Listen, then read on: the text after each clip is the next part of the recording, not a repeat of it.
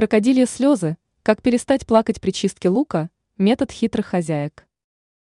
Всегда, когда дело начинает касаться чистки лука, большинство хозяек заведомо принимается расстраиваться.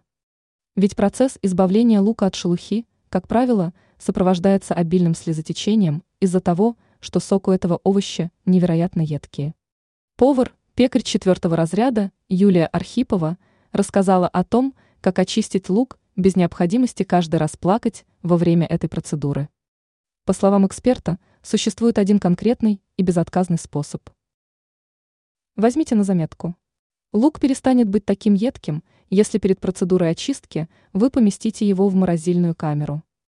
Выждите 30 минут, после этого извлеките овощ и приступите к избавлению его от шелухи.